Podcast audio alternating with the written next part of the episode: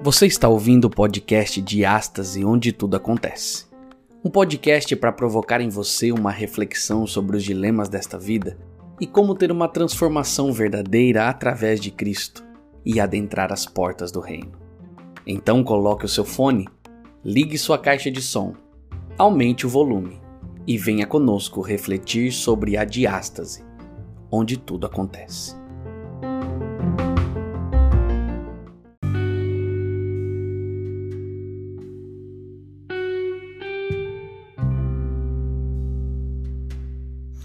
Olá, meu amigo, seja bem-vindo ao podcast de Astas, onde tudo acontece. Aqui é Lucas Antônio e hoje nós vamos meditar mais uma vez num texto bíblico aonde chama-nos muito a atenção sobre a história em que Jesus viveu com um homem chamado Judas. Em Mateus, capítulo 26, do verso 47 até o verso 50, diz assim: Enquanto Jesus ainda falava, Judas, um dos doze, chegou com uma grande multidão armada de espadas e pedaços de pau. Tinha sido enviados pelos principais sacerdotes e líderes do povo.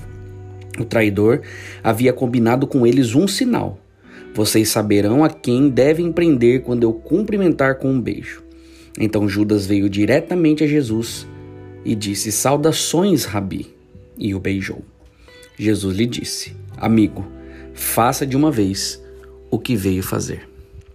Sabe, eu me pergunto às vezes que tipo de homem era Judas, com quem parecia, como agia, quem eram seus amigos. Posso imaginá-lo com barba, pequeno, magro, companheiro ou fofoqueiro, alienado dos outros discípulos, distante, traidor ou colaborador, resultado de um lar desfeito, delinquente, juvenil, na sua juventude, enfim. O que isso é de verdadeiro? Não temos nenhuma evidência que sugere que ele foi uma pessoa isolada. Na última ceia, quando Jesus disse que o traidor estava sentado à mesa, não vemos os apóstolos imediatamente voltando-se para Judas como um traidor óbvio. Não, talvez ele fosse exatamente o oposto. Em vez de pequeno e magrinho, talvez fosse robusto e jovial. Ao invés de quieto e introvertido, ele poderia ter sido inicialmente alegre e bem intencionado, nós não sabemos. Mas de todas as coisas que não sabemos sobre Judas, há uma coisa que sabemos com certeza. Ele não tinha nenhuma relação com o Mestre. Ele tinha visto Jesus, mas não o conhecia. Ele tinha ouvido falar de Jesus, mas não o entendia. Ele tinha uma religião, mas nenhuma relação de verdade. Satanás precisava de um tipo especial de homem para atrair o nosso Senhor e encontrou um caminho perfeito em Judas. Ele precisava de um homem que tinha visto Jesus, mas não o conhecesse. Ele precisava de um homem que conhecia as ações de Jesus, mas que não ficasse de fora mas que ficasse de fora da missão de Jesus. Judas foi esse homem. Judas tinha o um manto da religião, mas nunca conheceu o coração de Cristo. Podemos aprender esta lição temporal ou intemporal do traidor. As melhores ferramentas de Satanás de destruição não são de fora da igreja, mas são os que estão dentro da igreja.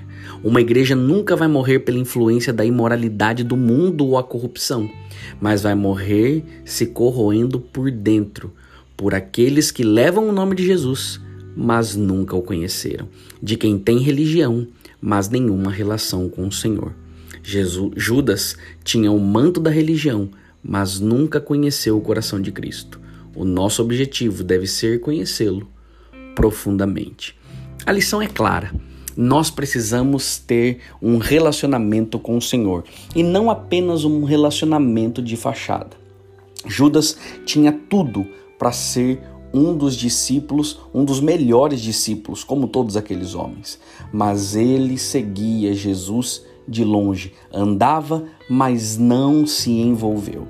Fica essa lição para mim e para você. Se você hoje fizer uma leitura na sua vida e perceber que precisa se envolver mais, não demore, porque a traição vem daqueles de dentro da igreja que não se envolvem com Jesus e nem querem saber quais são os planos dele. Então, fica a dica. Que Deus o abençoe.